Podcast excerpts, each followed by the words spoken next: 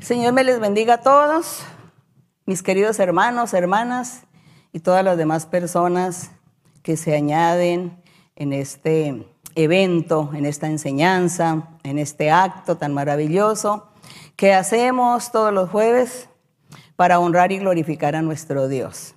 Saludo con mucho cariño a muchas personas que no se han congregado en nuestra iglesia, pero que yo sé que están viendo las enseñanzas y yo los saludo con cariño. Personas de diferentes eh, religiones o denominaciones y ustedes son bienvenidos y los felicito por sacar el tiempo, por estar con nosotros, acompañándonos aquí en esta transmisión, por leer la Biblia y por cantar con nosotros también, por honrar a nuestro Dios, porque Él merece las alabanzas, Él merece la honra, Él merece que todos nosotros lo veneremos y lo honremos porque Él es digno.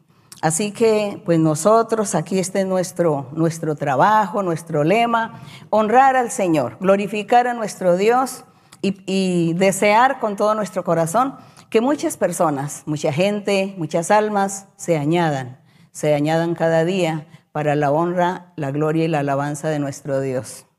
También voy a saludar con mucho cariño a, los jóvenes que están pasando por un proceso de rehabilitación de drogas. Yo sé que hay muchos jóvenes que están allí en esas instituciones rehabilitándose, pero yo sé que Dios es el que hace el milagro. Y ellos también están con nosotros, ojalá en este momento ya, ya estén, ya se hayan conectado.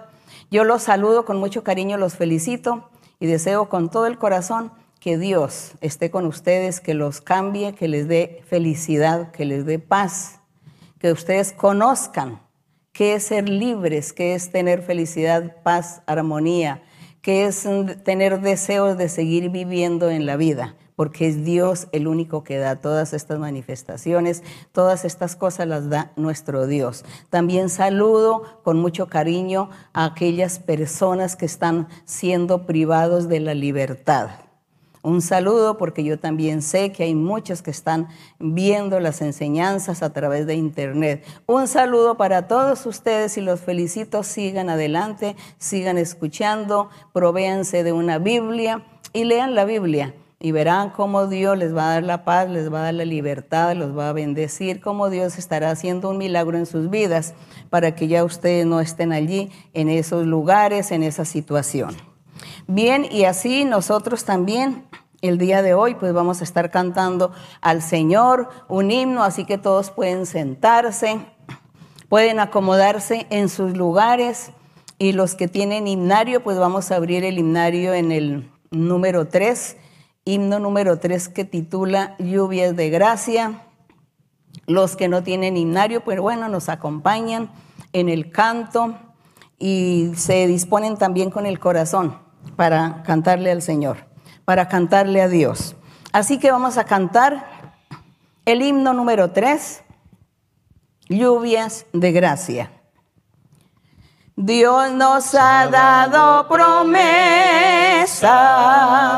lluvias de gracia enviaré, dones que os den fortaleza, gran bendición os daré. Lluvias de gracia, lluvias pedimos, Señor copiosas, lluvias del consolador. Cristo nos dio la promesa del santo consolador, dándonos paz y pureza para su gloria y honor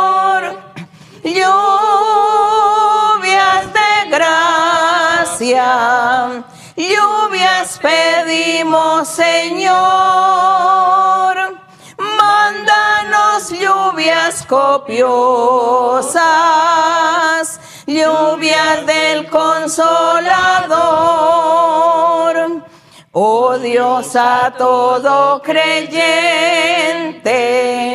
muestra tu amor y poder. Tú eres gracia la fuente, llena de paz nuestro ser. Lluvias de gracia Lluvias pedimos, Señor. Mándanos lluvias copiosas, lluvias del consolador. Obra en tus siervos piadosos, celo, virtud y valor dándonos dones preciosos, dones del consolador,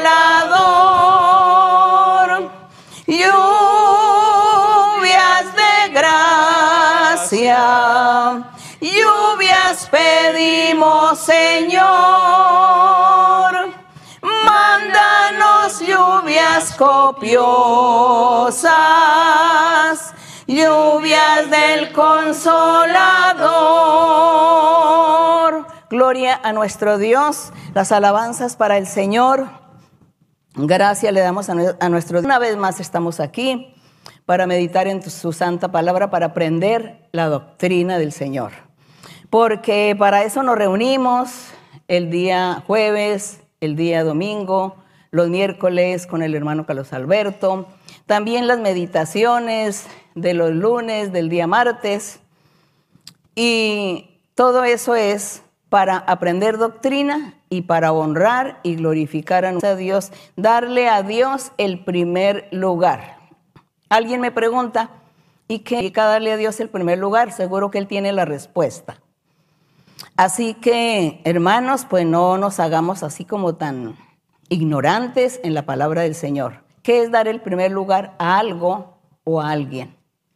Se le da el primer lugar es que primero esa persona, primero esa circunstancia, antes que lo demás. Entonces, cuando se dice que a Dios hay que darle el primer lugar, significa que nosotros, nuestro corazón, primero le damos gracias a Dios cada día que abrimos nuestros ojos, un día más para nosotros, para Dios no existe el tiempo, para nosotros sí.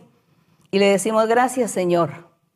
Y yo hoy voy a realizar mis quehaceres, mis trabajos, estudio, lo que sea. Y yo, y yo sacaré el tiempo, Señor, para meditar en ti y para honrarte, para orar, sacar un tiempo para alabar al Señor. Eso es darle el primer lugar a Dios, pensar en el Señor, que es Dios primero, y después lo demás, la familia, después el esposo, esposa, los hijos, los hermanos, familiares. Primero Dios, a Dios hay que honrarle, para Él es lo primero. A veces hay gente que quiere, quiero hacer esto, quiero lo otro, saque el tiempo para mí, ¿por qué tiene que estar entregado en esa, en, en Biblia, en lo de Dios, en esa iglesia?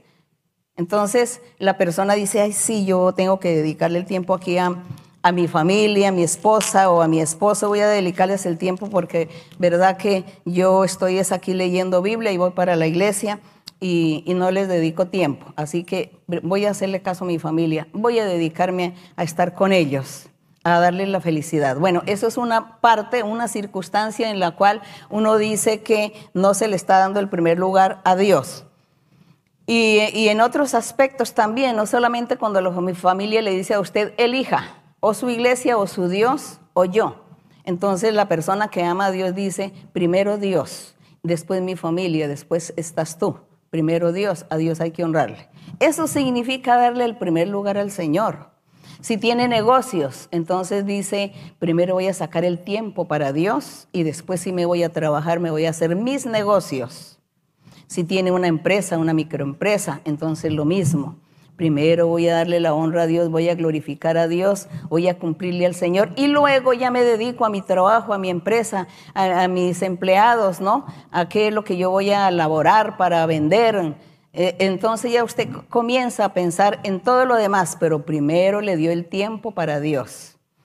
Y, por ejemplo, si usted entre semana no puede ir a la iglesia a orar al Señor, a alabar a Dios, porque, bueno, las circunstancias lo obligan a que no vaya, el día domingo, entonces usted el tiempo primero para Dios y después ya para ir a pasear, para ir a comer, para ir a estar con la familia, con los hijos.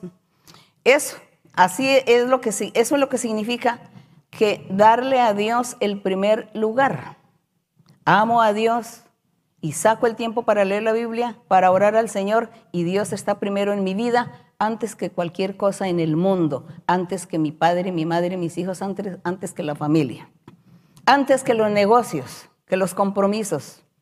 Dios está en primer lugar, así que a Él le doy lo que le corresponde y luego ya hago las demás cosas. Eso es darle el primer lugar al Señor. Así que ya ustedes aprendieron, sobre todo aquellas personas que me preguntan, me escriben y me hacen estas preguntas. Muy bien. Y hoy nosotros vamos a estar meditando en el Señor sobre una frase que siempre sale en la Biblia que se llama lluvia temprana y tardía. Y algunos versos de la Biblia que dicen Señor, envía la lluvia temprana y tardía. Señor, el Señor envió la lluvia. Jehová, envía tu lluvia temprana, envía la lluvia tardía. La necesitamos. Pues nosotros vemos que la lluvia es muy importante, ¿no? Como es importante el sol, como es importante el aire que respiramos, como es importante todos los elementos de la naturaleza, la lluvia es muy importante porque da vida es la que da vida, porque es el agua que da vida a la naturaleza, a las plantas, a los animales y a los seres humanos. Entonces la lluvia es una bendición de Dios. De todas las bendiciones de Dios, la lluvia es un elemento que es bendición de Dios. Aquí en la Biblia, para Dios ilustrar las bendiciones espirituales que le daría a los hombres y a las mujeres que hacen la voluntad de Dios, entonces el Señor estaba comparando la lluvia, la estaba comparando con esas bendiciones espirituales que Dios le daría a la gente.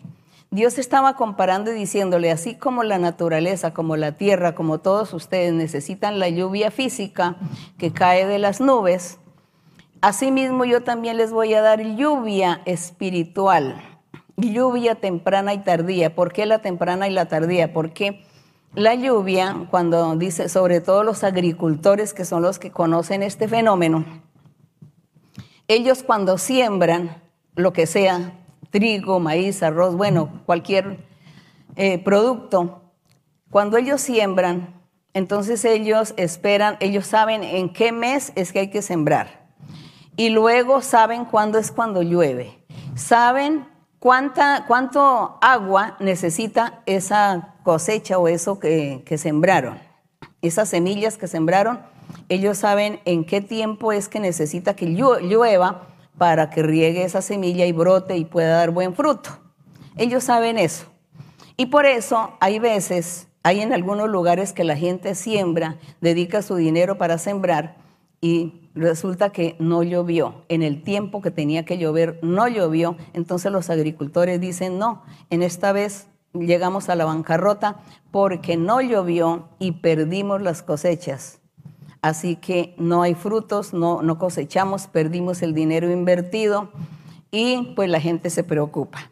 Así que eso es lo de la lluvia. Y eso de la lluvia tardía, dice que la lluvia temprana es que también los agricultores esperan que venga una lluvia mm, muy corta, por ahí una semana quizá, que llueve y dice que esa es una lluvia temprana, pero que después vienen ya todas las lluvias fuertes y entonces riegan toda la tierra, riegan todos los frutos y ya la gente entonces entra en prosperidad porque cosecha buenos frutos, tienen buenas ventas, llevan al mercado, llevan a las ciudades, distribuyen.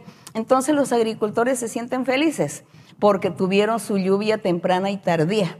Pero hay algunas veces que hay verano y dicen, esta vez el verano nos azotó, no llovió y perdimos las cosechas. Entonces, en lo espiritual, pues nosotros lo mismo, el Señor dice, así como yo le doy la lluvia física, la temprana y la tardía, ustedes en su vida espiritual también necesitan esa lluvia espiritual, la temprana y la tardía, porque sus almas necesitan vida, necesitan refrescarse, necesitan eh, tener el Espíritu Santo. Y es que esa lluvia que Dios se refería era al Espíritu Santo, que Él iba a enviar a su tiempo el Espíritu Santo.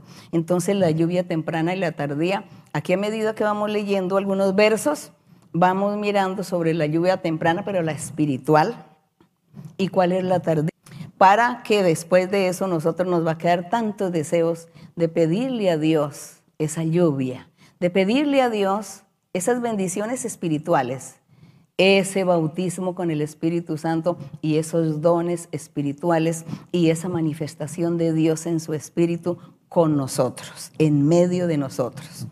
Bien, así que vamos a abrir la Biblia en Deuteronomio, la física prometida por el Señor que le prometió a Moisés, y no solamente a él, sino muchos personajes bíblicos antes de Moisés.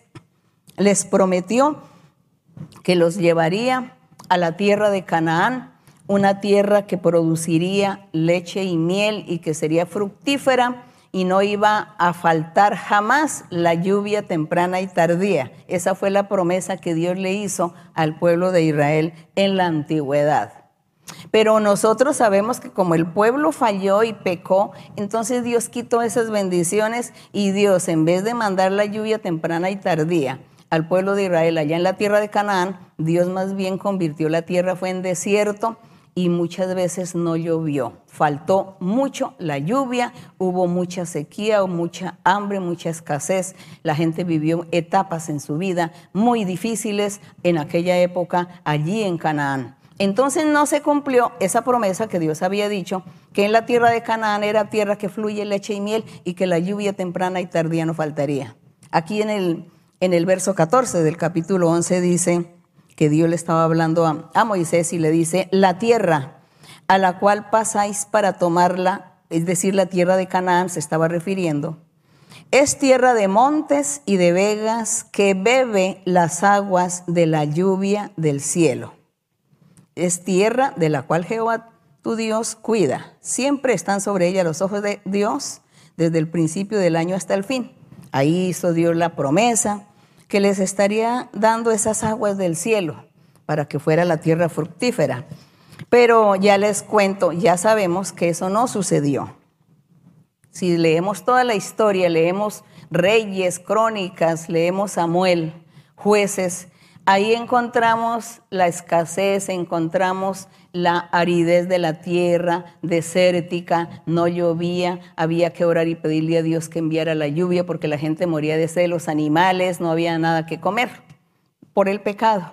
Bueno, nosotros aquí en esta promesa hermosa que Dios le hace a Moisés de la tierra de Canaán, como ellos fallaron, entonces Dios no cumplió esa promesa física de dar la sobreabundancia, la bendición.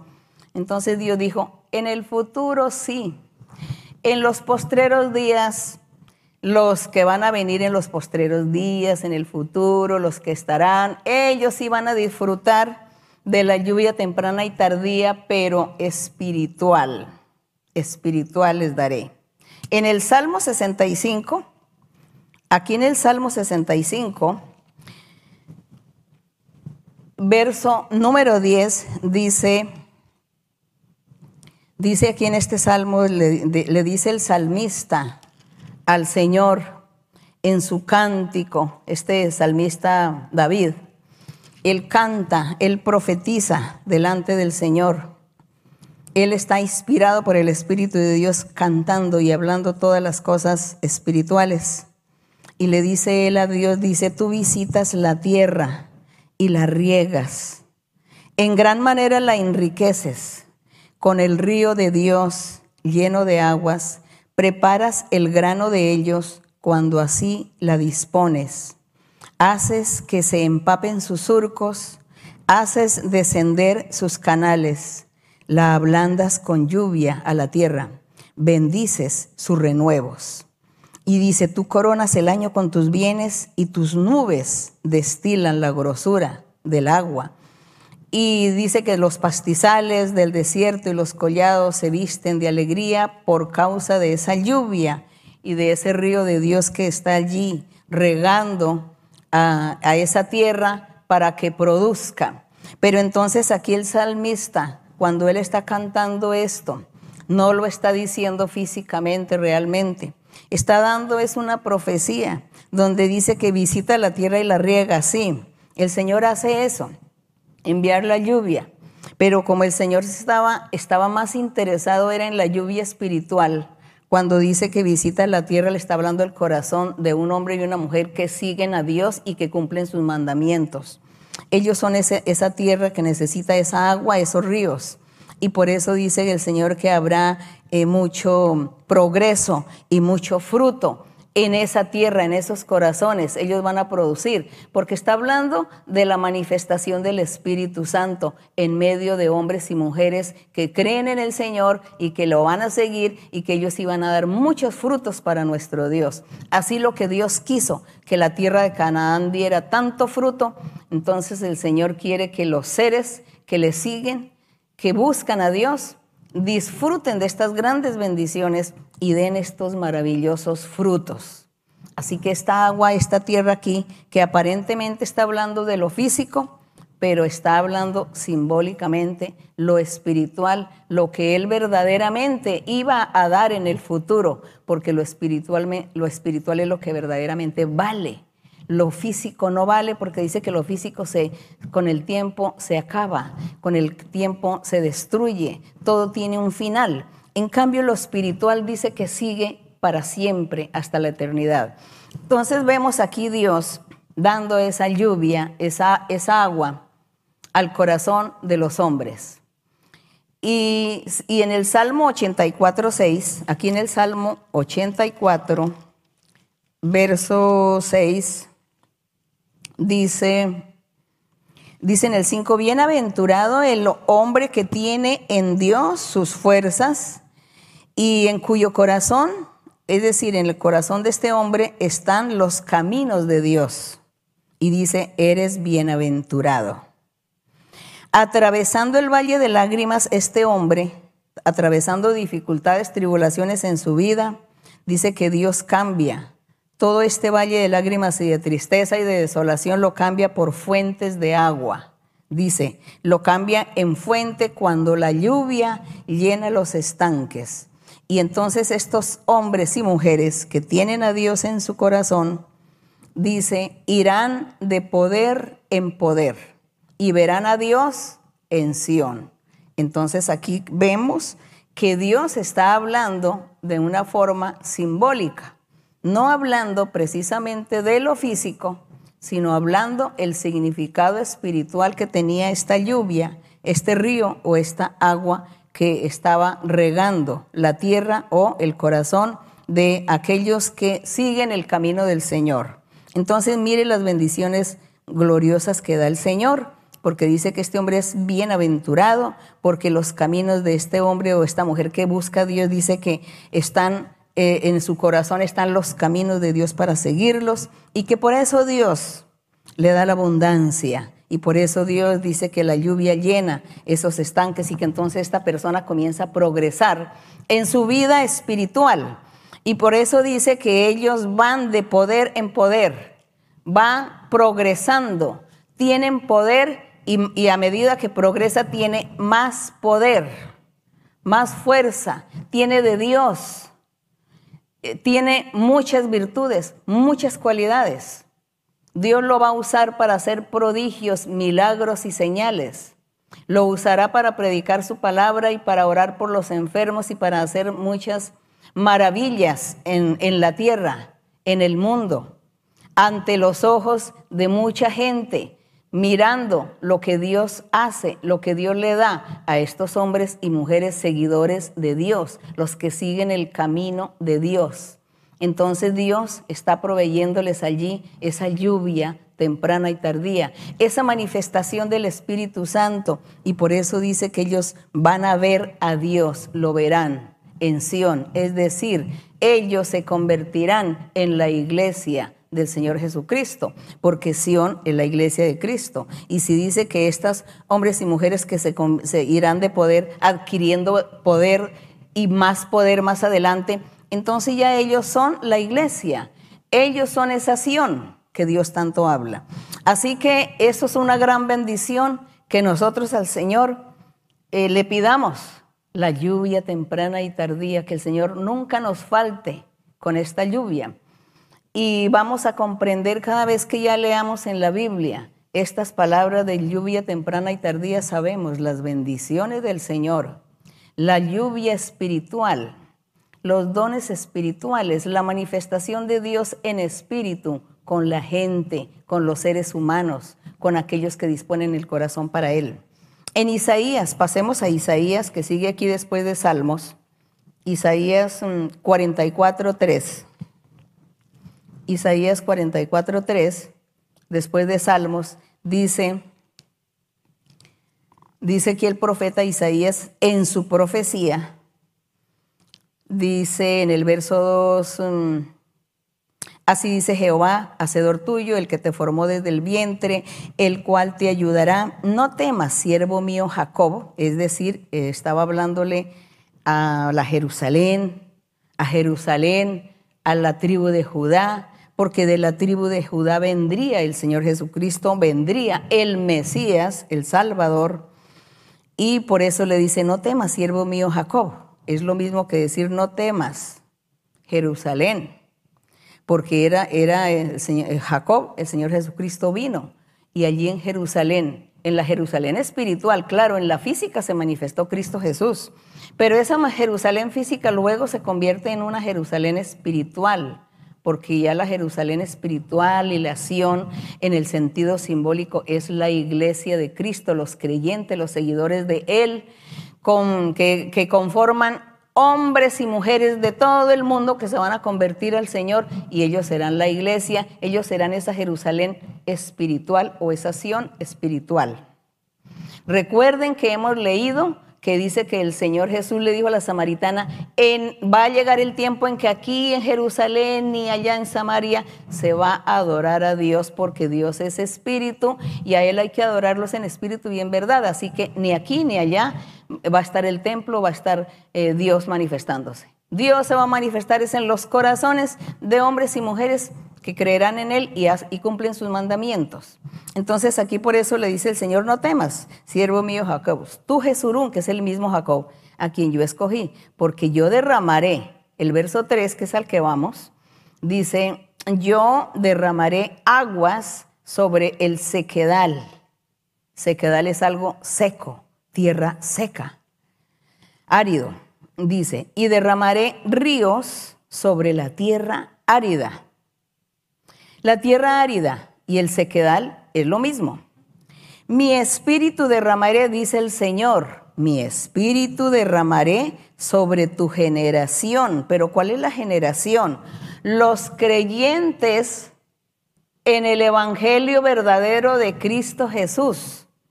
Es esa la generación. Los que iban a creer en el verdadero Evangelio, los que iban a, ser atentos y a escuchar el reino de los cielos. El Señor Jesús dice, venid a escuchar. El reino de los cielos es semejante a esto, aquello, aquello, aquello. El reino de los cielos se ha acercado.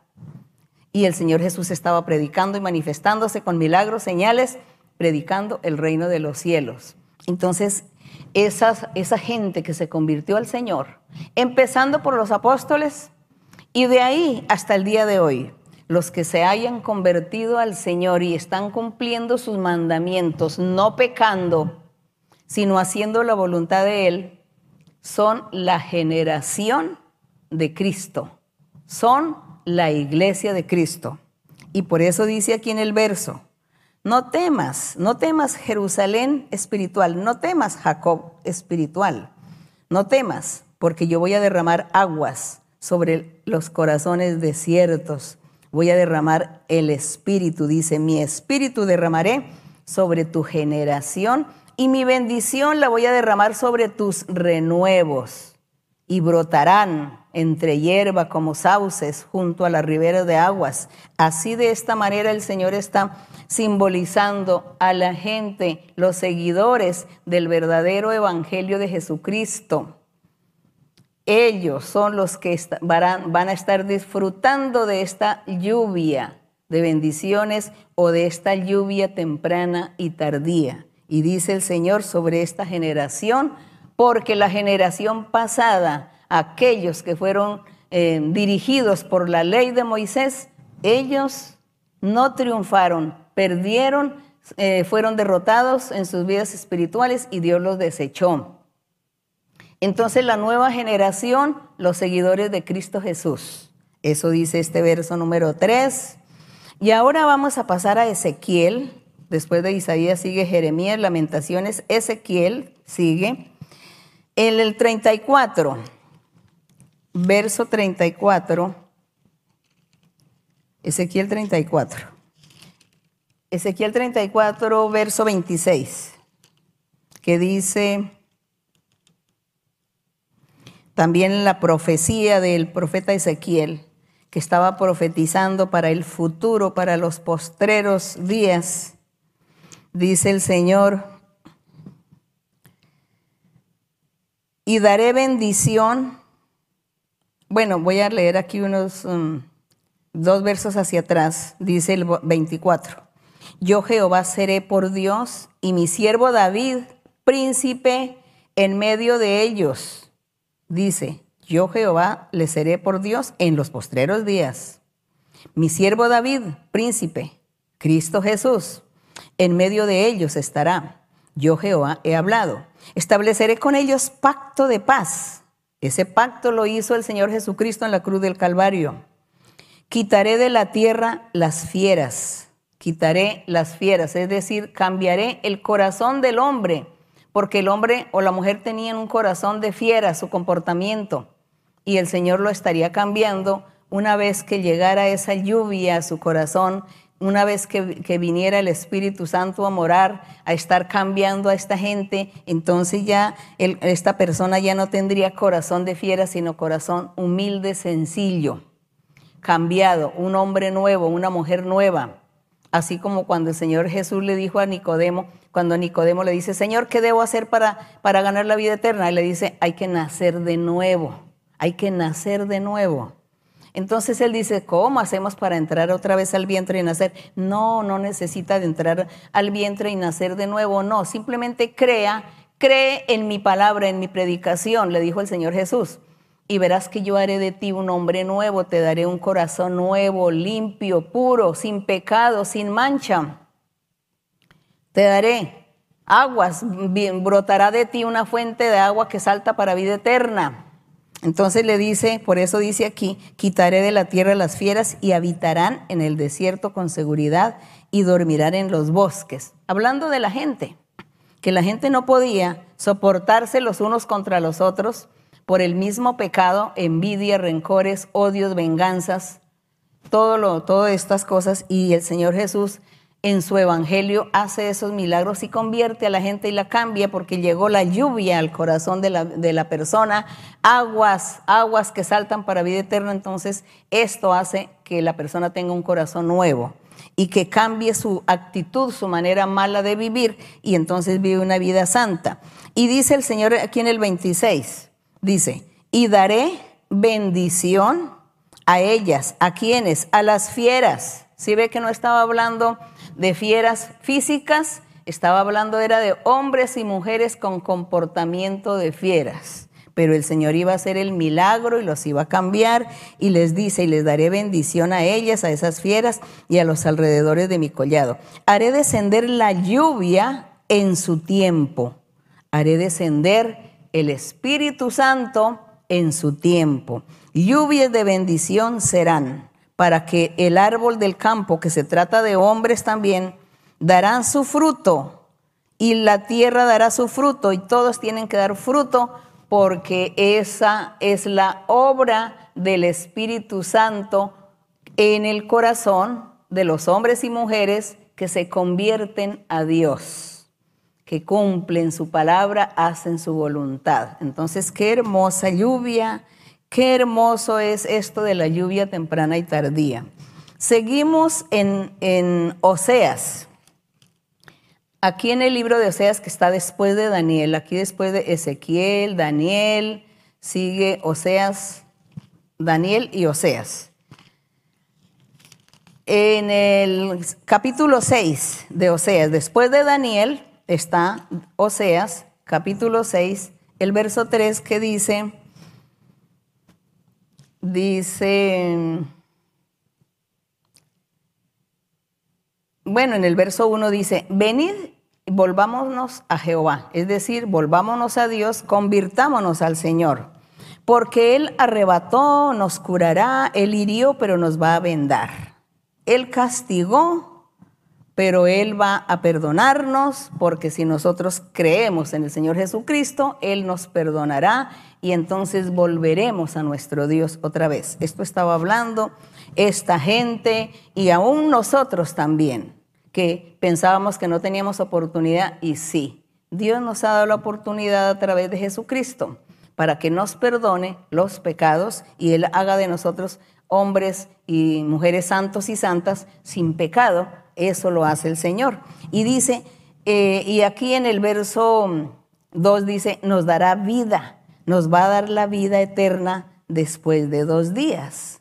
Y en el tercer día nos va a resucitar y viviremos delante de Él.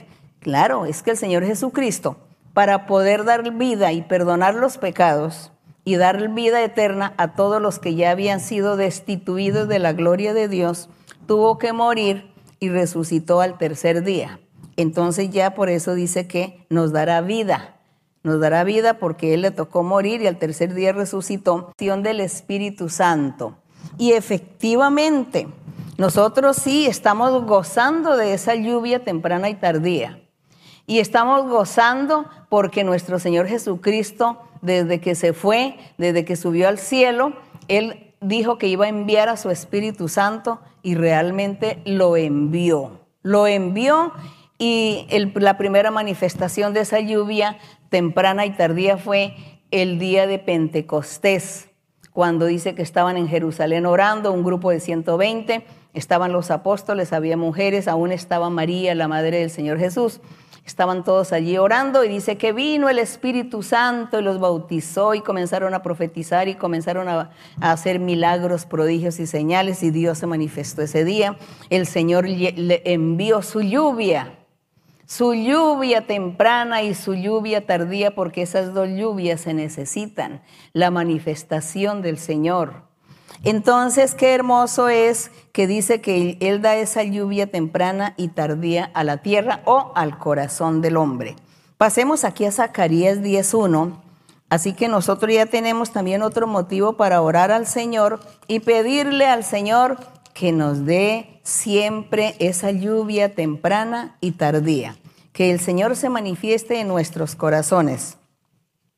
En Zacarías Zacarías capítulo 10, verso 1. Y dice, el profeta Zacarías le dice, nos recomienda, le recomienda a toda la gente y le dice, pedid a Jehová lluvia en la estación tardía. Jehová hará relámpagos y os dará lluvia abundante y hierba verde en el campo a cada uno.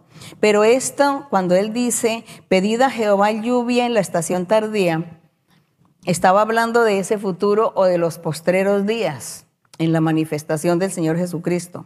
Y dice, Jehová hará relámpagos y les va a dar lluvia abundante y hierba verde en el campo, es decir, en el corazón de cada hombre y de cada mujer y el Señor estaría manifestándose y así sucedió porque después de todas estas profecías fue cuando apareció Juan el Bautista predicando y diciéndole a la gente, prepárense porque el reino de los cielos se ha acercado. Y Juan Bautista bautizaba en el río Jordán y cuando venía la gente, hombres y mujeres, a que los bautizara y les decía, yo los bautizo a ustedes en, agua pero detrás de mí viene uno que los va a bautizar con fuego, con el Espíritu Santo, es decir, la lluvia. La lluvia tardía se avecinaba para los corazones de la gente. Dice, detrás de mí viene el que bautiza con fuego. Él los va a bautizar con el Espíritu Santo. Y el Espíritu Santo es la lluvia. Es esa lluvia temprana y tardía. La temprana, la manifestación de Dios que se manifestó, el Espíritu de Dios se manifestó con los profetas, se manifestó con Moisés en la antigüedad. También el Señor se manifestó con, con el pueblo. Y la lluvia tardía era aquella lluvia que el Señor Jesús dijo, yo voy a enviar mi espíritu, yo me voy, no los dejo huérfanos. Aquí se va a quedar, aquí en la tierra, en este globo terráqueo, voy a enviar el Espíritu Santo y se quedará con ustedes y Él les va a enseñar todo, los va a guiar, los va a orientar. Para siempre estará el Espíritu Santo con ustedes. Es esa lluvia tardía. Y entonces en el día de Pentecostés comienza esa lluvia tardía a manifestarse. Comienzan todos a hablar en otras lenguas, en otros idiomas y comienzan a hacer, mm, a profetizar y la manifestación de los dones. Entonces esa lluvia tardía se estaba manifestando. Y esa lluvia tardía hasta el día de hoy nosotros la tenemos y hay que pedírsela al Señor. Pedid a Jehová lluvia en la estación tardía, porque Dios dará relámpagos, hará lluvia abundante y en cada corazón lo, lo va a convertir como en un campo verde, verde que está regado por el agua y que siempre dará frutos así será el corazón de hombre y mujer que está regado por esa lluvia, que el Espíritu Santo está en el corazón, entonces la persona dará frutos, frutos de bendición, tendrá cualidades, tendrá mm, eh, valores, hará cosas buenas, justas, rectas, porque eso es lo que hace esa lluvia temprana y tardía, transformar el corazón de los seres. Aquí en, en Hechos, Pasamos ahora hacia el Nuevo Testamento. O antes de eso les voy a leer aquí en Zacarías 14, 17, aquí en Zacarías donde estábamos. En Zacarías leo, les leo, dice, acontecerá que los de las familias de la tierra que no subieren a Jerusalén para adorar al Rey Jehová de los ejércitos, no vendrá sobre ellos lluvia. Pues este verso que dice que las familias de la tierra, porque está, aquí Zacarías eh, profetizando ya para la época del Señor Jesucristo, la época de la iglesia del Señor, y dice que las familias de la tierra que no fueran a Jerusalén, es decir, Jerusalén no la física, sino la Jerusalén celestial espiritual, que es aquella Jerusalén espiritual que son hombres y mujeres convertidos a Dios y que tienen el Espíritu Santo, esos son la Jerusalén espiritual, la Jerusalén celestial. Y dice, y todos aquellos que no crean, que no se adhieran a esa Jerusalén para adorar a Dios en espíritu y en verdad, para adorar al Rey Jehová de los ejércitos en espíritu y en verdad, dice, sobre ellos no va a venir lluvia.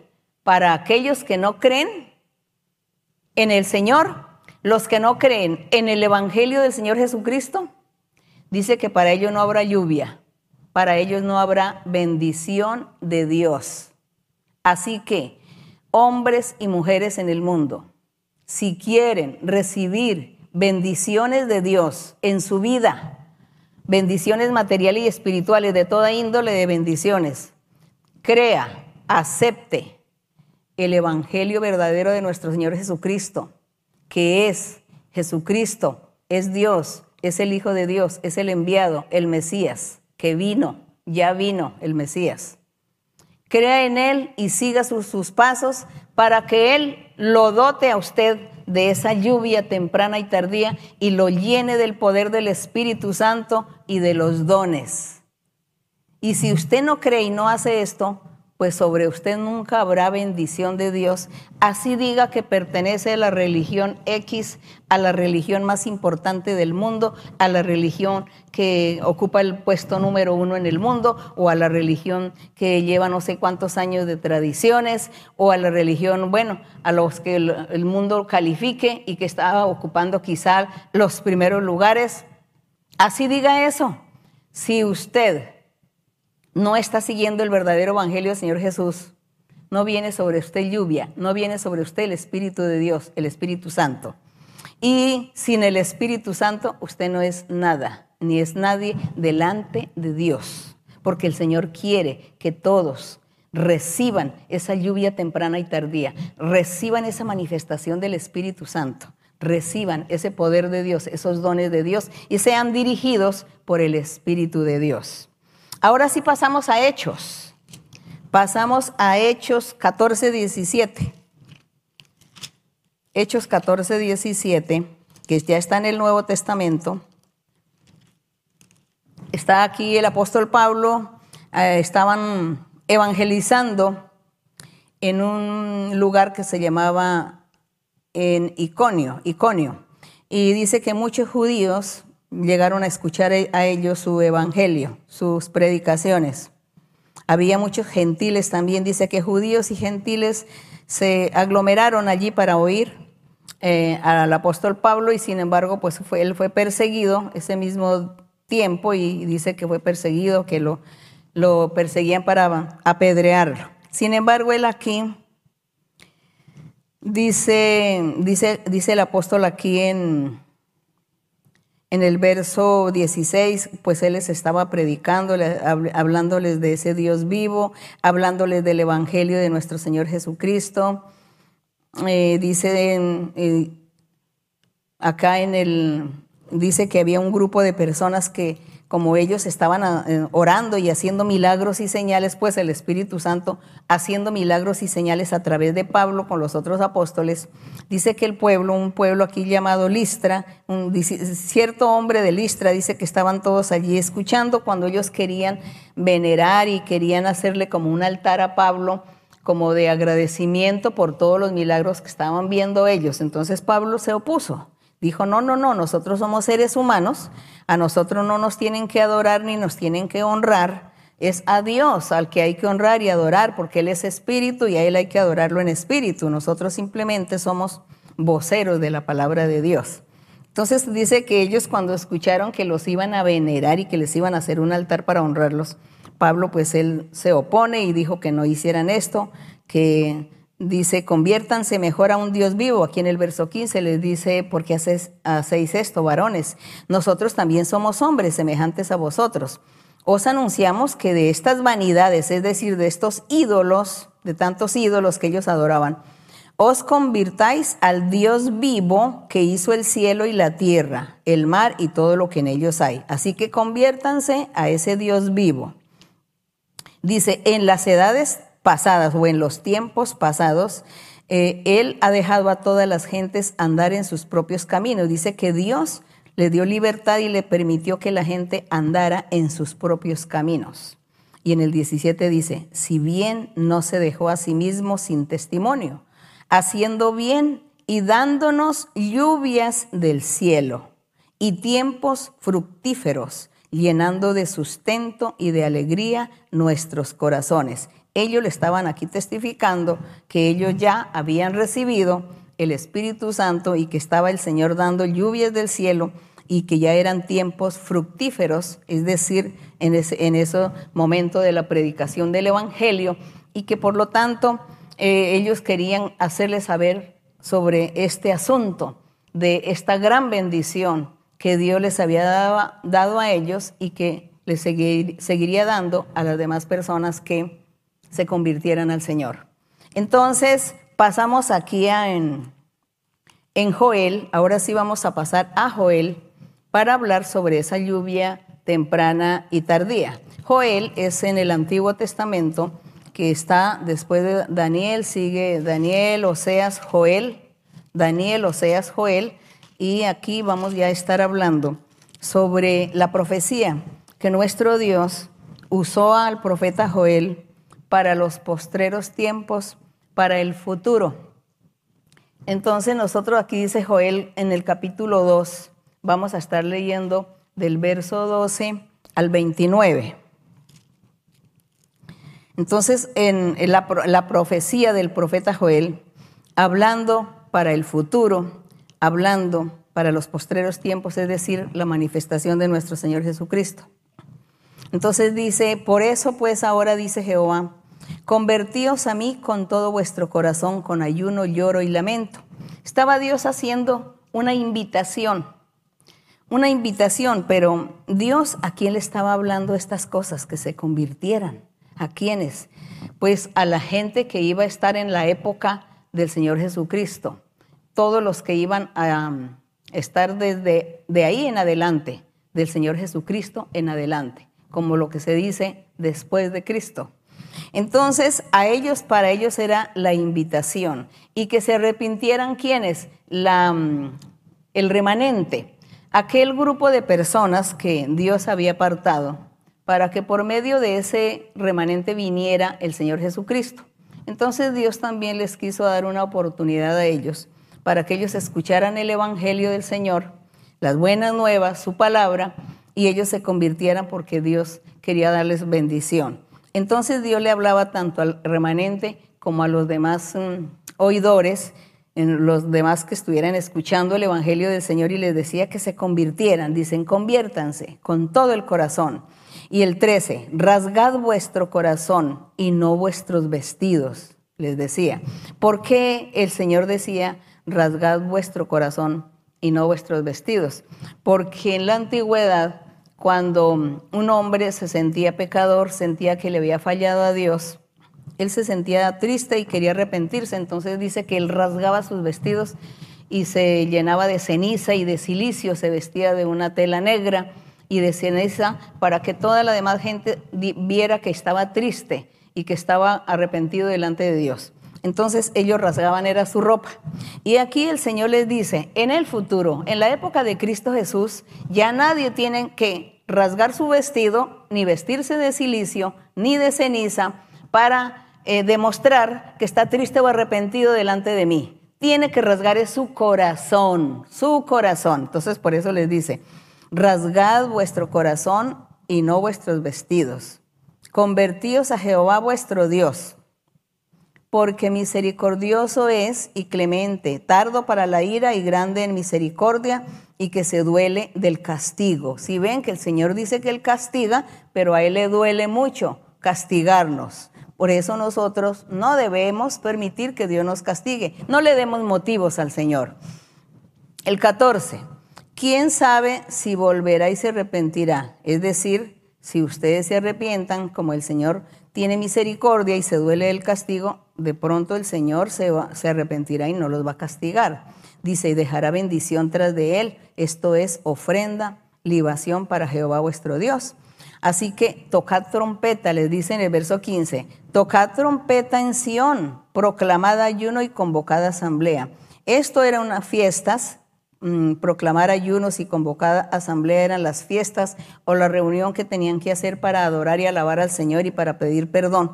Y aquí, en el sentido espiritual, tocar trompeta en Sion es los creyentes, aquella gente que estaba escuchando la palabra del Señor, los que escucharon a Cristo y los que aún hoy que escuchen el Evangelio del Señor, el verdadero, la verdadera palabra del Señor, entonces la gente se va a convertir porque el Espíritu Santo viene al corazón de las personas y los conmueve.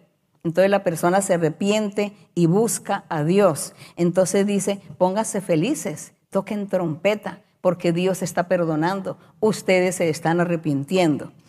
Y en el 16 dice, reunid al pueblo, santificad la reunión, Juntad a los ancianos, congregad a los niños, a los que maman, salga de su cámara el novio, de su tálamo la novia, es decir, todos salgan y escuchen la palabra del reino de los cielos.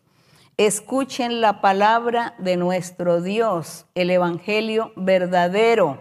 Jesucristo Rey, Jesucristo el Hijo de Dios, Jesucristo el mismo Dios envía lluvia de bendiciones, envía el Espíritu Santo, envía los dones espirituales, da los dones. Hay profecía, hay visiones y sueños en las congregaciones.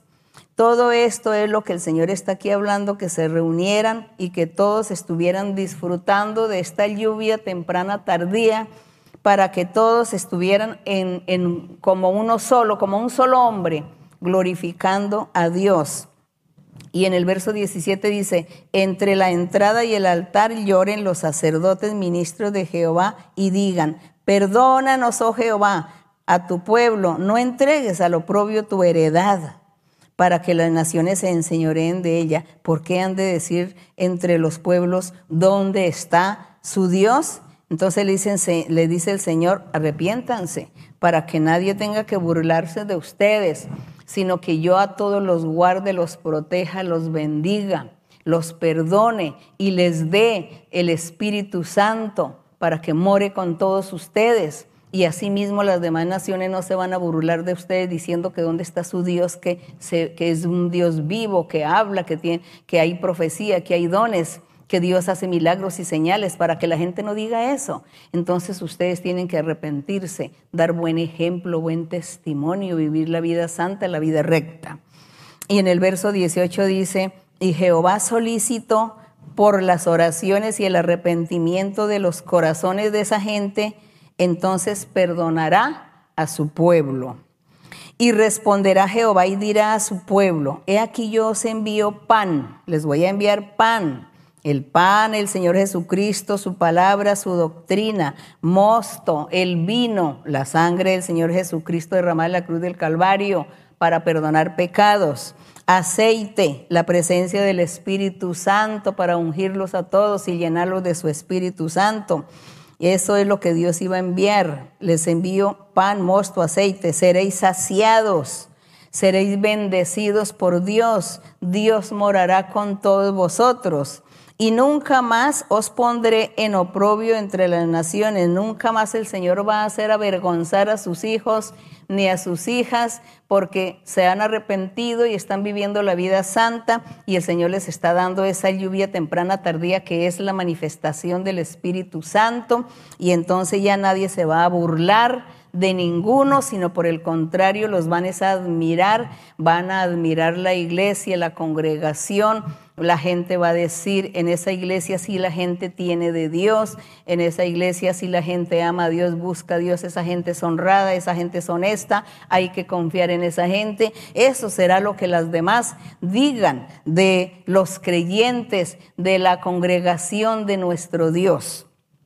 Y en el verso 20 dice, y haré alejar de vosotros al del norte, lo echaré en tierra seca y desierta y su faz, es decir, los enemigos y será hacia el mar oriental, su fin al mar occidental, exhalará su hedor, subirá su pudrición, porque hizo grandes cosas a todos los enemigos, porque en ese tiempo Dios envió muchas naciones extranjeras para ir contra Jerusalén, contra Judá, para ir a destruir al remanente. Y, y, de paso pues estaría destruyendo también a los futuros que se estarían convirtiendo al Señor Jesucristo.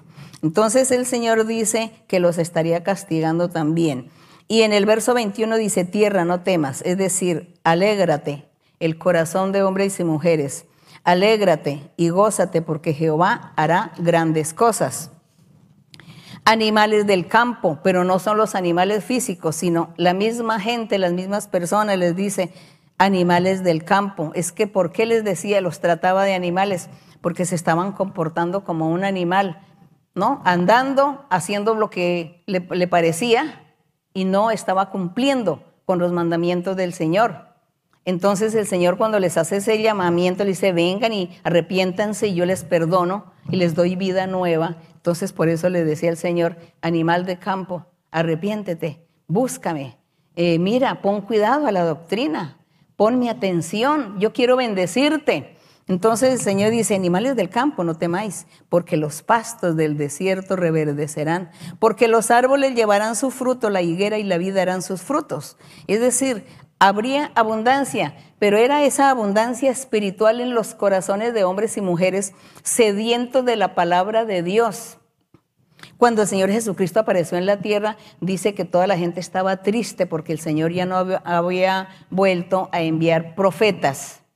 Ya no había profetas, no había sueños, no había visiones, no había profecía, no había nada de manifestación de Dios y todos eran tristes, decía Dios nos olvidó. Pero cuando apareció Juan el Bautista y el Señor Jesús, todos se alegraron, se pusieron felices los, el pueblo en común, no los rebeldes, ni los mm, gobernantes, ni los principales, porque ellos fueron los que no creyeron en el Señor pero sí la gente humilde, la gente pobre, la gente sencilla, fueron los que pusieron, dieron su oído para oír la palabra del Señor.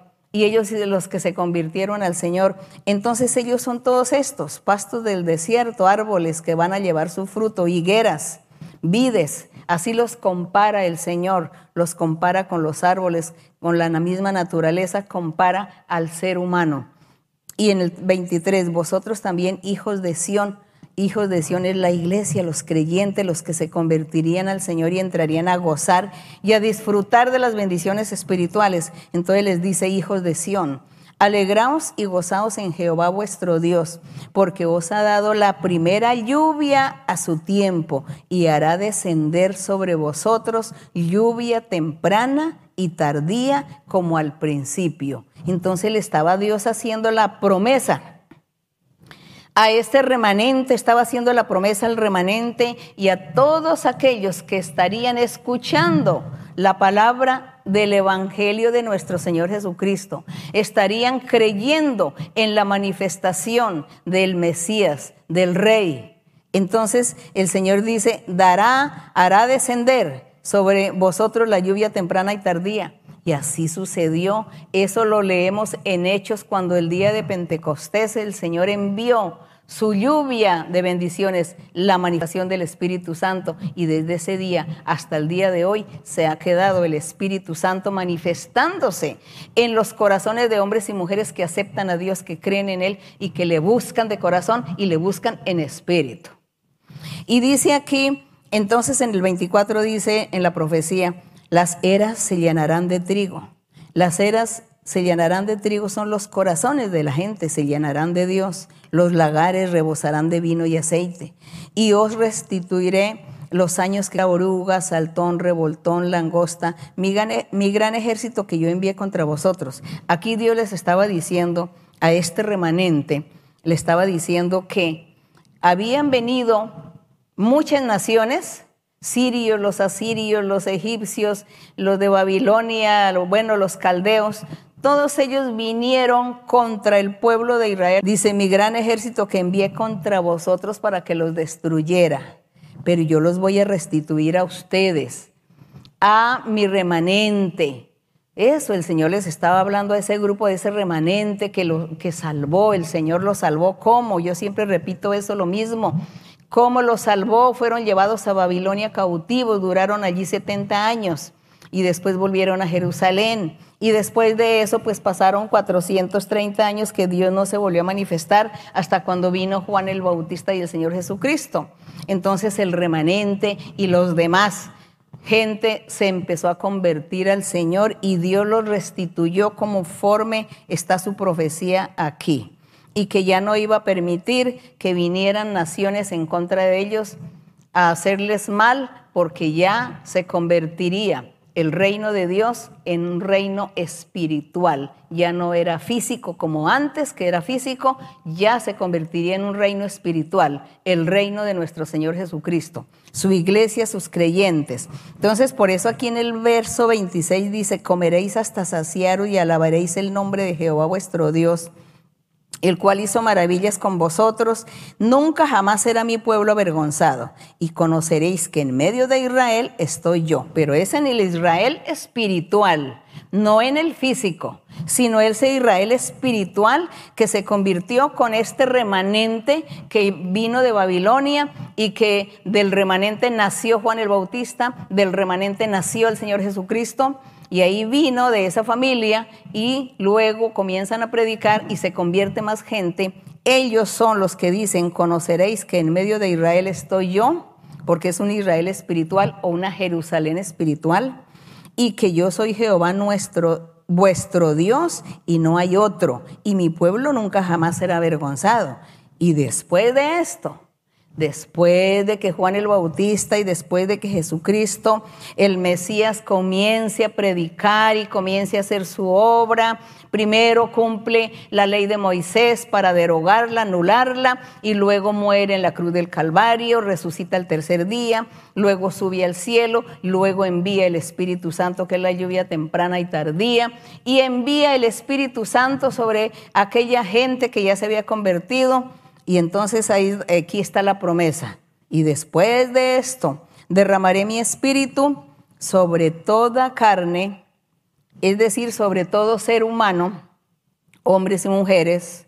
Derramaré mi espíritu sobre toda carne, hombres y mujeres, no solamente judíos, no solamente israelitas, sino también gentiles eso es lo que significa derramaré mi espíritu sobre toda carne, que él iba a derramar su espíritu sobre gentiles, naciones extranjeras, sobre judíos, sobre israelitas, todos aquellos que creyeran en el Rey Jesús, en el Señor Jesucristo como el Hijo de Dios, como el enviado de Dios, como el Mesías, en su evangelio verdadero, en la manifestación del Espíritu Santo, en la lluvia temprana y tardía. Entonces dice, derramaré el Espíritu sobre ellos y profetizarán. Profetizarán vuestros hijos y vuestras hijas. Vuestros ancianos soñarán sueños y los jóvenes verán visiones. Entonces la forma de hablar Dios por profecía, por sueños, por visiones, habla Dios por, por, por estas tres maneras, Dios está manifestándose, el Espíritu Santo manifestándose en hombres y mujeres. ¿Desde cuándo? Desde cuando el Señor Jesús subió al cielo y cuando el día de Pentecostés vino el Espíritu Santo. Hasta el día de hoy, el Espíritu Santo se está manifestando. Nosotros podemos decir que tenemos esa lluvia tardía. Esa lluvia tardía la tenemos ya. Por eso yo invito a toda la gente, los invito para que disfruten de esta lluvia tardía, para que usted disfrute de la presencia del Espíritu Santo, para que el Espíritu Santo venga a su vida, a su corazón, lo liberte. Usted hable en otros idiomas, usted sea libertado, tenga los dones espirituales, pero para eso Dios habrá hecho en usted un cambio de vida, porque usted tiene que seguir un cambio de vida, una vida sin pecado, cumpliendo los mandamientos de Dios, cumpliendo la palabra del Señor. Entonces ya Dios comienza a dar estas lluvias a la gente y la gente comienza a vivir la vida santa, comienza a perfeccionarse poco a poco, así como dice el Salmo, irán de poder en poder. Eso es lo que sucede en la vida de los, en los corazones de la gente que se convierte al Señor, en el verdadero evangelio, porque ese es el verdadero camino. No hay otro camino. Yo, yo sé de muchas religiones que desconocen, desconocen, critican y echan abajo la presencia de nuestro Señor Jesucristo. Y si lo hacen, están en nada, en nada, están perdiendo su tiempo, porque Dios no los está viendo, Dios no los está escuchando, Dios no los va a bendecir, menos les va a dar la vida eterna. Así que esfuércese por creer, por aceptar y dice, y también sobre los siervos y siervas derramaré mi espíritu en aquellos días. La lluvia temprana y tardía. Ese es el único camino, la única verdad.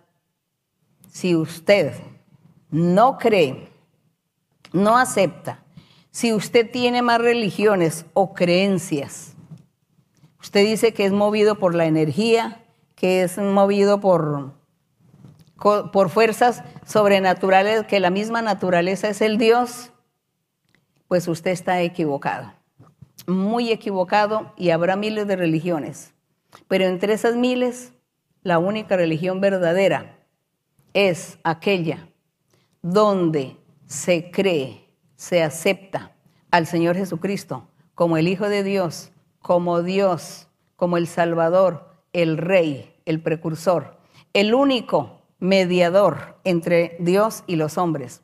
Y es el único camino, es el, el único que envía esta lluvia temprana y tardía. Y si usted no disfruta de esta lluvia, es decir, la manifestación del Espíritu Santo, usted está equivocado en su camino que lleva, está errando.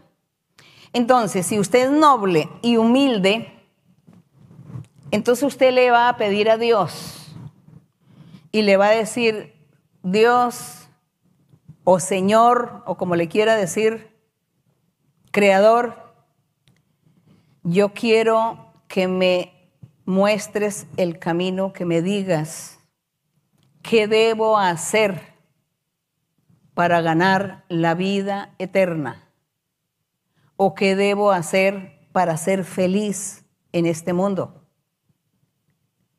Porque me siento solo porque hay tantas cosas que al ser humano le sucede. Hay gente que se enloquece.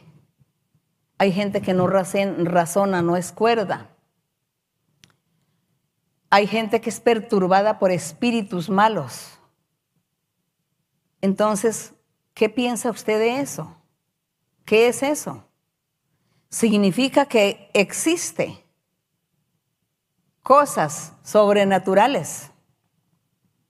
Y como existen cosas sobrenaturales que nosotros como humanos no podemos impedir, no podemos quitar, no podemos evadir, no podemos solucionar, significa que hay que pensar en que si existe eso, también existe ese ser superior que nos gobierna, que nos hizo, que nos creó, nos formó y que nos está enseñando su camino. Hay muchas religiones que no creen en la Biblia y eso es muy triste porque así sus hijos y los hijos de sus hijos van creciendo sin ese conocimiento. He oído a gente que dice, yo no sabía que existía la Biblia, yo no sabía que existía Dios, a mí nunca me enseñaron que Dios existe. Eso es muy triste, oír a la gente decir estas cosas. Porque la gente puede decir que la Biblia es una mentira o que la escribieron hombres. Pueden decir eso. Pero la Biblia fue escrita por hombres inspirados por el Espíritu de Dios porque estos hombres estaban disfrutando de esta lluvia temprana y tardía. Y además que todos los escritos que están aquí nosotros los estamos viviendo en la realidad, los estamos disfrutando. Aquí dice, y los postreros días entonces profetizarán, derramaré el espíritu, la lluvia temprana y tardía, y profetizarán, tendrán visiones y sueños, y eso lo hemos visto, lo hemos vivido en la realidad. Si no existiera Dios, no estaríamos hablando de este libro ni diciendo que lo que está aquí escrito es la verdad. Así que no, no, yo no tengo palabras de pronto para convencerlo a usted al que no cree, o al que duda, o al que dice que no existe Dios. Pero sí le puedo decir que si usted cualquier día de estos clama a Dios y le dice, yo quiero que tú me muestres si tú eres verdadero si tú existes, muéstrame. ¿Por qué no te dejas mostrar? Yo quiero conocerte. Yo quiero saber que tú eres una verdad, que tú eres una realidad, que tú existes. Muéstrame y si tú me muestras, entonces yo te seguiré y te alabaré y creeré en ti y me dedicaré a predicar de tu nombre, de tu existencia. Pero hágalo no por orgullo ni por ni, en una forma desafiante. A Dios no se le puede desafiar. Hágalo con humildad y sencillez. Hágalo porque usted quiere saber, porque usted quiere ser feliz. Y como usted quiere ser feliz, pues busque su felicidad. Sea sincero y hable a Dios con sinceridad, con humildad de corazón. Pero hay que buscar la lluvia temprana y tardía y Dios se la da si usted es humilde. Así que vamos a ponernos de pie y vamos a estar orando. Y vamos a orar y hay muchas personas que están sufriendo de espíritus, de perturbaciones, de brujerías, de hechicerías. Por favor, como no hay, como no tenemos la oportunidad de las congregaciones, de las iglesias para la imposición de manos, entonces en su casa, por ejemplo, en su casa o en su apartamento, en su departamento o en su piso donde usted viva, si usted vive con tres personas, vive con su esposo, su hijo, o vive con su mamá, con sus dos hermanas, se vive, bueno, los que viven ahí en ese lugar, entre sí, y si usted es conocedor de Dios, entonces imponga manos usted ahí. Yo no sé por qué me malinterpretan. ¿Por qué malinterpretan? Que no, que entonces hay que ir donde el vecino. No, no llame usted a los vecinos ni llame a la familia que se vengan todos a congregar. Estoy hablando de las personas recientes, porque también personas antiguas de la iglesia, maduras, que ya conocen, me malinterpretan. Por favor, esto no es para los pastores, esto no es para los hermanos y hermanas que ya llevan años en la iglesia porque ustedes ya tienen madurez y saben lo que hacen. Yo estoy enseñando eso a la gente reciente, a la gente nueva, que no tiene tanto conocimiento ni madurez espiritual, que en su vivienda donde vive pues que imponga manos. imponga manos, hágalo creyendo, bueno, usted dice, todavía no tengo la lluvia temprana y tardía, pero sí le voy a imponer manos aquí a mi ser querido porque no, no puede dormir, los espíritus lo perturban, hay mucha perturbación de espíritus malos en las personas, en niños, en ancianos, y no pueden dormir, no pueden vivir y eso eh, se vuelve, es un caos, esa vivienda. Y además hay viviendas pequeñitas y entonces está la gente ahí hacinada.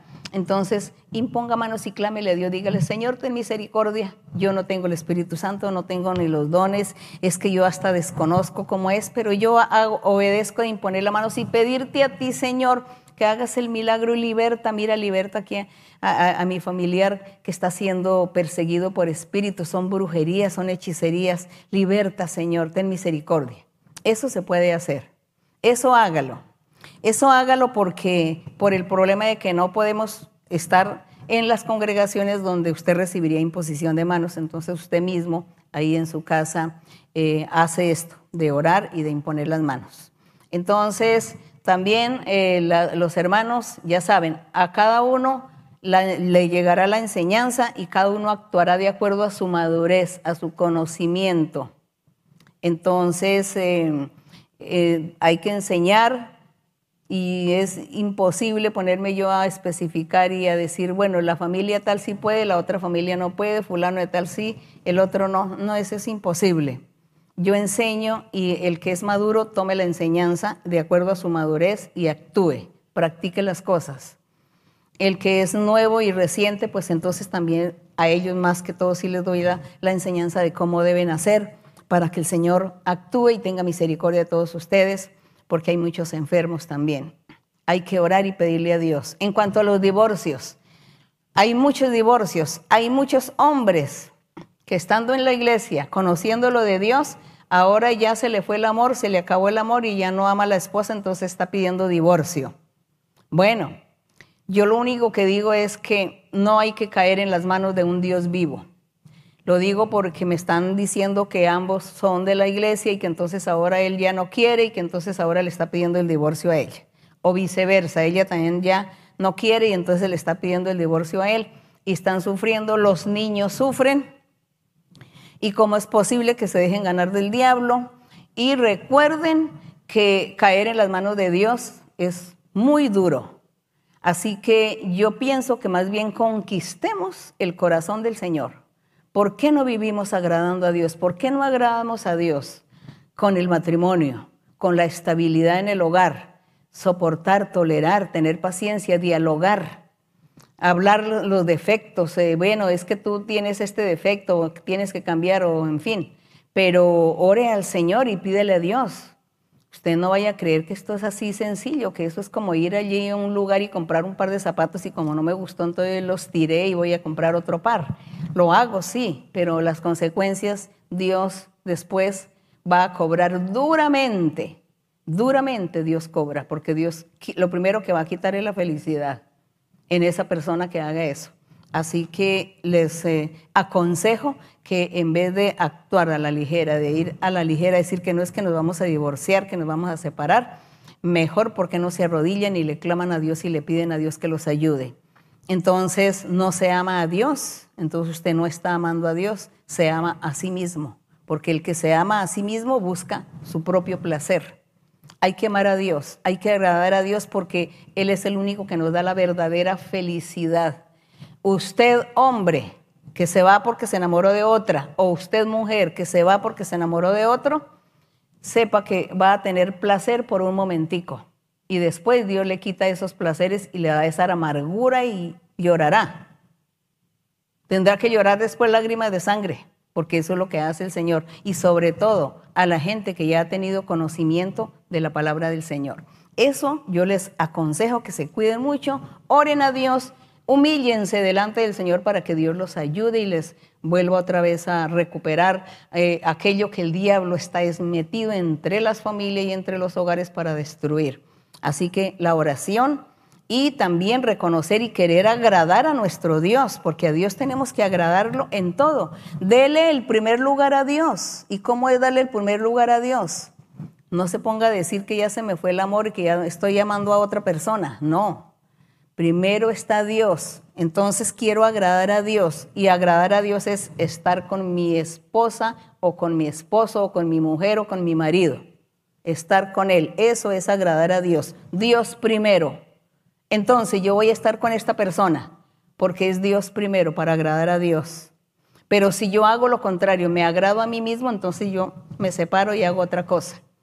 Entonces no le está dando el primer lugar a Dios. Bueno, que nuestro Dios tenga misericordia de todos nosotros, que Dios tenga misericordia de todos ustedes, que les dé fuerzas para que ustedes puedan sobrellevar todas estas cargas, toda esta situación, que Dios los ayude y les quite las depresiones, les quite todo ese eh, estado de ánimo deprimentes, de locura que le está dando a muchos. Vamos a estar orando a nuestro Dios, todos ustedes Oren al Señor, pídenle al Señor sobre su problema, sobre su dificultad. Pidámosle a nuestro Dios misericordia, Padre Celestial, Padre Santo, Padre de nuestro Señor Jesucristo. Padre mío, delante de ti estamos en este momento, Señor. Mira cuántas miles de personas están en este momento conectados. Estamos todos conectados, Señor, escuchando tu palabra escuchando, Señor, la meditación de la doctrina, de tu nombre, de tu nombre glorioso, hablando de ti, de tu existencia. Padre Santo, ayúdanos, Señor. Extiende tu mano, Señor. Liberta, Señor. Liberta a todos aquellos que están encadenados en este momento, que están atados con ligaduras, con cadenas, que el diablo los tiene prisioneros. Destruye esta obra maligna, quita estas maldiciones, brujería y hechicerías.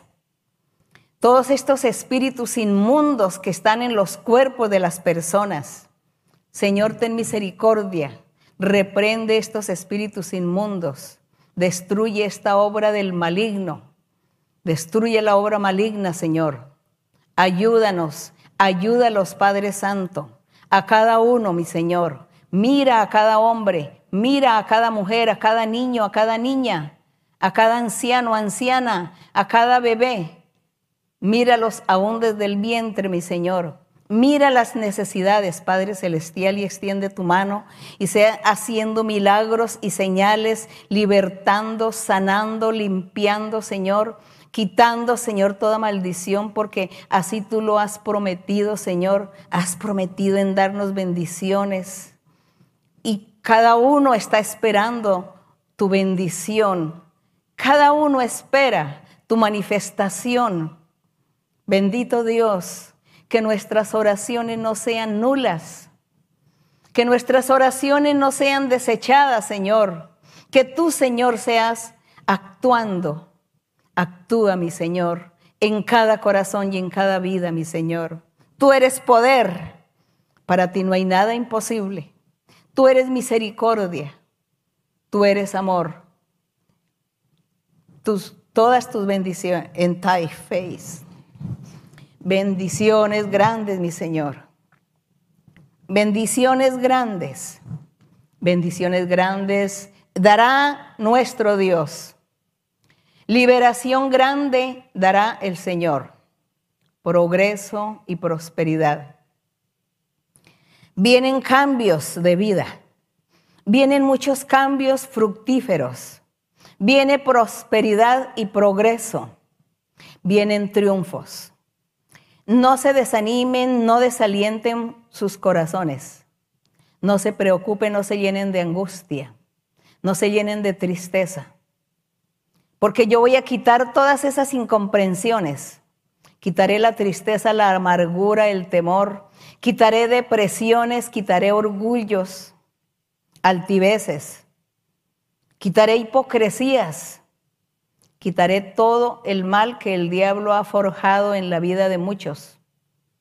Porque el diablo quiere arrastrar a muchos y llevarlos a la perdición. Pero voy a estar limpiando, quitando el mal. Estaré limpiando las eras, estaré dándoles triunfo y progreso. Estaré, dando la libertad, la liberación, la bendición, la sanidad, la prosperidad. Estaré dando el dinero a muchos, les voy a, a dar dinero que necesitan. Les voy a dar ese progreso. deben humillarse, deben orar, deben disponer el corazón, amar la verdad, seguir el bien, seguir la benevolencia, la humildad, la sencillez, porque voy a hacer muchos cambios. Estaré quitando las tristezas y la amargura. Estaré quitando este oprobio. Todo esto lo quitaré, lo destruiré el día menos pensado. Pero tienen que seguir adelante y ser valientes, porque el diablo quiere arrebatar a muchos para el fuego el diablo quiere destruir a muchos y llevarlos al fuego eterno, pero voy a bendecir y voy a limpiar. Oren y sigan adelante. Estaré manifestándome en cada uno. Estaré mostrándoles y guiándoles. Les estaré dando visiones y sueños a muchos y les estaré guiando en el camino y estaré limpiando, limpiando corazones, rompiendo lazos de esclavitud Así que el progreso y la bendición viene para cada uno. Sean firmes, busquen lo perfecto, busquen lo espiritual y, y no tengan angustia. No tengan angustia, oren y clamen, que estaré escuchando las oraciones. Pronto estaré manifestándome y daré mucha bendición. Cumpliré mis promesas, grandes bendiciones. Gracias Señor. Gracias Señor y Dios Todopoderoso Gracias, Padre Celestial. Gracias, eterno Dios. Y así, mi Señor, como tú has prometido bendiciones para todos, Señor. Yo sé, mi Señor, que tú a cada uno les vas a imponer manos y los vas a libertar y los vas a sanar también. Hay muchos hermanos y hermanas que están allá hospitalizados, mi Señor, con la enfermedad. Tú los vas a sanar, Señor, y les vas a dar oportunidades en su vida para que ellos lleven más fruto delante de tu presencia. Gracias, mi Padre, en el nombre glorioso de Jesucristo, tu Hijo amado. La honra y la gloria sea para ti desde ahora y para siempre. Gloria al Señor. Cantaremos el coro 15, 95 que dice, soy deudor. Soy deudor, soy deudor por las almas que van sin salvación. Soy deudor soy deudor por las almas que van sin salvación y por ellas me desvelo.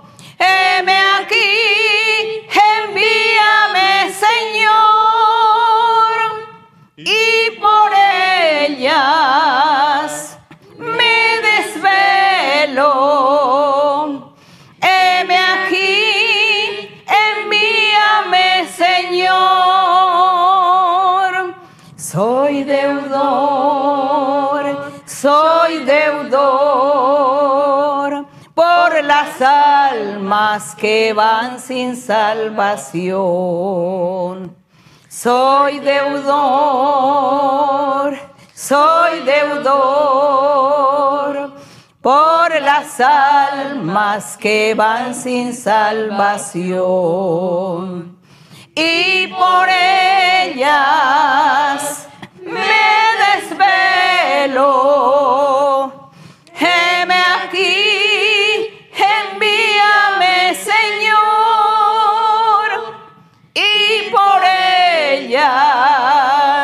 me desvelo.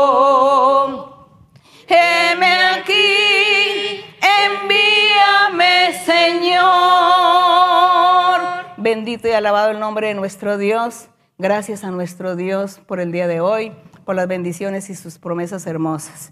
Que mi Dios me los bendiga a todos grandemente. Les mando muchos abrazos, muchos besos. Los amo en el Señor. Gracias.